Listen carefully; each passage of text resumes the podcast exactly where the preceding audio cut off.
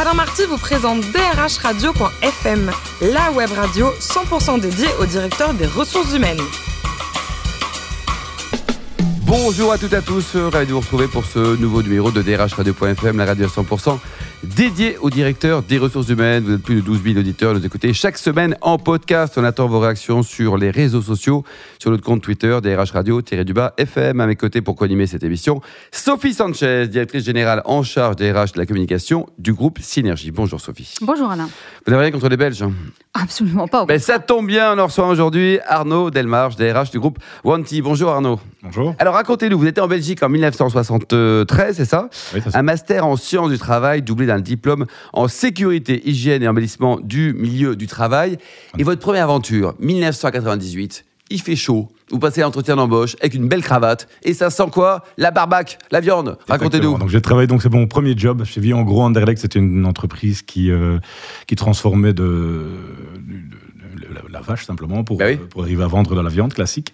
Et donc euh, je devais, euh, j'étais en charge du recrutement, du recrutement des intérimaires pour une agence d'intérim hein, qui était Interlabor à l'époque, euh, qui était reprise par Randstad. Et j'avais mon bureau juste à côté de la de l'abattage en fait, de la pièce d'abattage. Et donc c'était l'année où il a fait très très chaud. Et imaginez-vous quand vous êtes en costume, cravate dans un porte-à-cabine, donc vous avez un, un petit bureau de chantier où il n'y a pas de climatisation, il n'y a rien du tout, et vous êtes juste à côté de tout ce qui va partir ensuite au clos d'écarissage.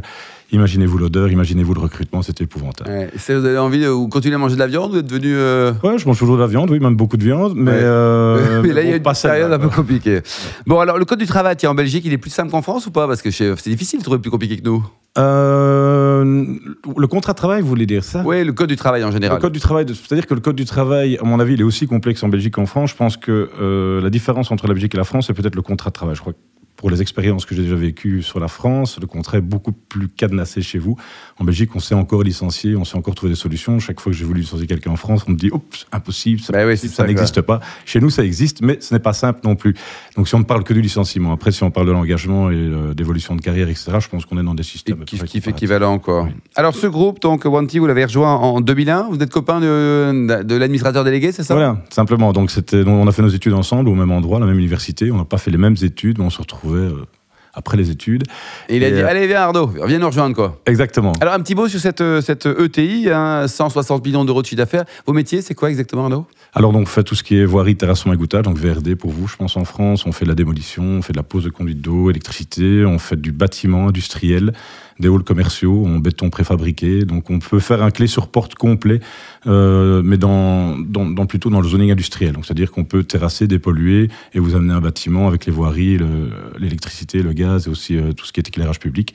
Et donc, vous avez votre, votre commerce ou votre bâtiment commercial. Ouais. Voilà ce qu'on propose. Et donc, c'est un groupe qui est belge au départ?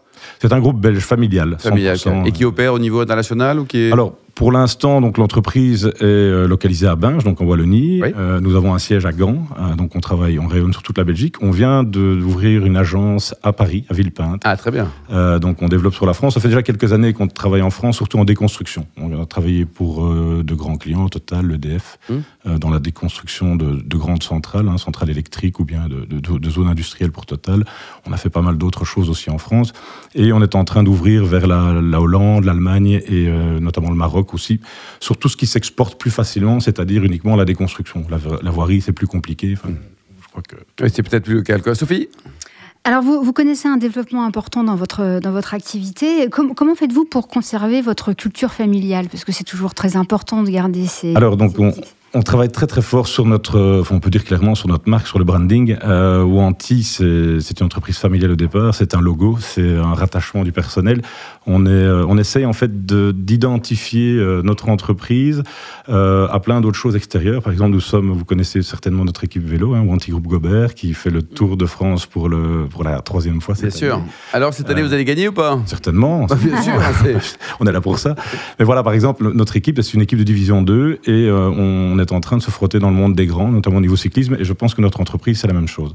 Donc c'est une entreprise qu'on peut dire de petite taille, hein, même si c'est 100 160 millions de Oui, chiffre d'affaires. vrai, une belle Ça PME. commence à ETI, compter, mais oui. par rapport à des grands groupes euh, dont on parlera certainement tout à l'heure, euh, on, on se rend compte que ben, nous, on est encore tout petit, mais on arrive à titiller les plus grands justement par notre, par notre activité, par notre travail et par notre manière de- d'approcher les marchés. Donc on arrive toujours où on ne nous y attend pas. Alors on parle beaucoup des difficultés à recruter euh, en France, surtout euh, sur un secteur comme, euh, comme le vôtre. Ça se passe comment en Belgique? Alors nous, le, recrutement, on doit vraiment chercher l'originalité parce que ben, on a le même, à mon avis, problème qu'en France, c'est qu'on a une carence de, de, de, de profil technique. On a vraiment du mal à trouver des gens de terrain, des opérateurs d'engins, des électriciens, des gens qui ont des qualifications bien propres à notre métier.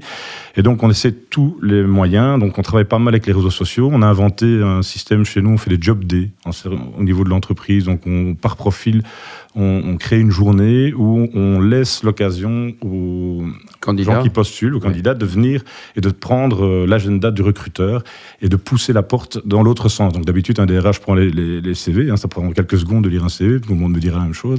Et puis ensuite, on essaie de trouver le bon candidat et on recrute. Ici, on laisse la porte ouverte dans l'autre sens et ça porte assez bien ses fruits puisqu'on a on reçoit des gens qu'on n'aurait peut-être pas reçus à un autre moment et on avance maintenant dans un système de formation. Donc Mm. euh, Mm. Et vous assouplissez vos critères peut-être aussi de sélection ou- voilà, Ouais. on assouplit un peu nos critères de sélection, mais justement pour rentrer dans un, dans un autre canevas qui est, euh, qui est le cursus, qui est la formation. On a, on a d'ailleurs un très très beau projet à ce sujet.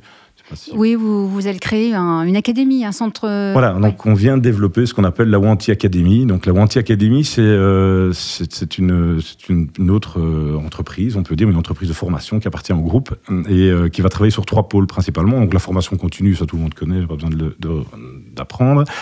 Euh, par contre, ce qu'on essaye de faire, c'est de travailler après sur l'alternance, c'est-à-dire aller chercher les profils. On, re- on a fait, un- on a créé un partenariat avec l'IFA PME, qui est une, une formation en alternance qui existe en Belgique.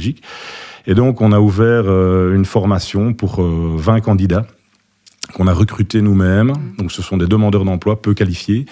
Et on s'engage à leur donner une formation de 10 mois pour que ces gens-là, au minimum, reçoivent, s'ils vont au bout de cette formation, un diplôme reconnu en Belgique et, au mieux, décrochent un emploi chez nous. Et donc, c'est c'est un système d'alternance très flexible. Donc, l'IFA-PNE, c'est vraiment adapté à nos besoins, puisque dans la construction, ben, on ne travaille pas facilement en hiver. Et donc, la formation théorique a lieu pendant toute la période hivernale. Eh oui, d'accord, sur les 12 mois, vous allez Voilà. jouer là-dessus. Quoi. Et la formation pratique pendant 8 mois. Bien sûr. Et donc, ces gens vont euh, s'intégrer dans des équipes de voix. C'est bien ça, Sophie. Hein Ouais, ouais. C'est une Et, belle idée. euh, et alors, je, trouve, en, en tout cas, si on veut réussir euh, l'engagement du personnel, la première chose qu'il faut vraiment viser, c'est l'intégration. Mm. Et euh, j'ai encore euh, lu pas mal de choses sur tout ce qui se fait en alternance en, en Europe, notamment en Allemagne. Euh, on se rend compte que l'intégration est porteuse d'engagement. Donc, Mm. euh, 90% des gens qui, sont, qui ont été intégrés pendant plusieurs mois dans une équipe pour apprendre le métier se retrouvent automatiquement dans cette équipe et le DRH, finalement, n'est plus que Oui, un maillon, quoi. Voilà, constate que ben voilà, il faut l'engager parce qu'il Ouais. est intégré, il, fait- il- il a sa place dans le groupe, quoi. Donc, Mm. euh, Et le, le recrutement sur les réseaux sociaux, ça, ça fonctionne bien? Alors c'est assez étonnant. Moi, je je- je- j'ai j'ai découvert ça il y a, enfin, il y a, il y a quelques années, comme tout le monde. hein. on est arrivés tous à plonger dans Facebook, puis on s'est dit tiens Facebook, bah, hein, c'est un journal finalement, hein, où on raconte un peu n'importe quoi, et on, on a voulu se dire tiens pourquoi pas recruter par le biais de Facebook ou par d'autres réseaux sociaux. Il n'y a pas que Facebook, hein, LinkedIn notamment, etc. Mais Mm. Facebook, par exemple, est un bel exemple. On a trouvé nous notre directeur financier par Facebook. Ah oui. ouais. Donc euh, Il est bon. et il est très bon. Bon. Et puis depuis longtemps. Euh, il est là depuis deux ans. Donc, Ouais, euh, c'est parfait, quoi. voilà. Ouais. donc c'est parfait, mais c'est un exemple. Je pense que le recrutement à la date d'aujourd'hui, euh, un DRH doit utiliser tous les réseaux, tous les moyens et tout ce qui est ouvert à, à- tout ce qui est à sa portée. Et je pense que bah, Facebook fait partie d'un moyen de recrutement comme un autre, comme LinkedIn, comme toute autre chose. Et en interne, vous vous êtes organisé comment? Vous avez créé un poste euh, qui est dédié à ça ou c'est votre service communication, marketing qui s'en charge? Bon, on travaille à plusieurs personnes. Donc, on- un de nos recruteurs euh, travaille sur, euh, sur tous les réseaux. Notre, servi- notre service euh, communication vraiment fait un très très gros boulot pour être présent dans, dans- sur tous les moyens de recrutement possibles, sur tous les réseaux. Donc, c'est vraiment un travail d'équipe euh, Mm. au sein de la, la gestion des ressources humaines. Et dernière question, ça rejoint ce que disait tout à l'heure euh, Alain. euh, les DRH en France sont en train de terminer un certain nombre de, de- de réformes. Il y a le prélèvement à la source qui est passé, il y a la, la fusion des institutions représentatives du, du- du personnel. Comment, quel regard avez-vous sur notre justement réglementation française, qui est l'environnement quotidien des, des DRH Alors, le, le prélèvement à la source m'a fait mourir de rire. Oui. Parce que nous, en Belgique, évidemment, on est taxé directement euh, à la source. Et quand j'ai vu euh, sur notre filiale française ce que ça impliquait euh, au niveau taxation, franchement, je pleurais en- sur mon bureau. Même mon assistante est venue me dire, c'est pas possible, pourquoi ils font autant de bruit Oui, pour si peu de choses? Parce que nous, en Belgique, il faut se rendre compte que 47% de, vo- de votre rémunération brute est enlevée immédiatement à la source. Mhm. Alors quand je vois les montants qui sont retirés à la source en France et le foin que ça peut faire, je me suis dit, oups, heureusement qu'on n'est pas ça système chez nous depuis longtemps parce que nous, on ne s'en rend vraiment pas compte. Donc, oui, ce sont des réformes qui sont, euh, qui sont complexes, que je pense que, bon, ben voilà, euh, après, ça va, ça va prendre place tout doucement. Ouais. Faut s'habituer simplement. Arnaud, le plus haut métier du monde, c'est quoi? C'est DRH ou biologiste? Ah, c'est DRH, oui, évidemment. J'ai pris, pris, cette voie euh, complètement par hasard. Vous avez hésité, non?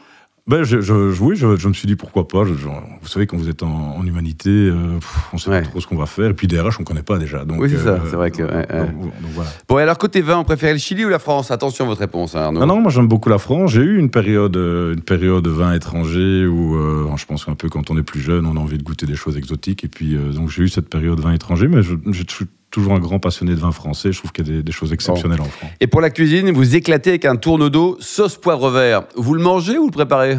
Ah non, non, je, je fais tout. Je fais les deux. Je- Alors, prenez quoi? prenez un tourneau d'eau, prenez un poivre, un verre? Comment ça marche? Non, non, poivre vert, donc du poivre vert, euh, des grains de poivre. Et puis, euh, et alors, j'ai oublié de, vous, de souligner que ce qui est le, le Saignant. top, c'est Saignant. saignant. mais aussi flambé. Sinon, ça, Ah, c'est bon. Et la viande, elle vient d'où, là? Elle vient de, de France? Elle vient d'Argentine? Elle vient d'où? Blanc bleu belge, voyons. Bah, évidemment, quoi. Alors, pour les voyages, vous préférez l'Espagne euh, ou alors la Turquie? Alors, on va rester sur l'Espagne, parce que je- le- mon dernier voyage en Turquie, c'était. Ça s'est euh, mal passé, quoi. Ça s'est pas très très bien passé. Non. Ouais. Enfin, c'était pas ce que je voulais. Donc, on s'est retrouvé.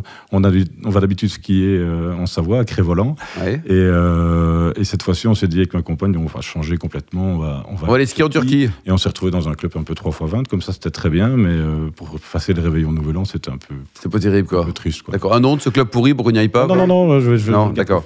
Côté musique, vous êtes plus Bob Marley ou les valses de Strauss?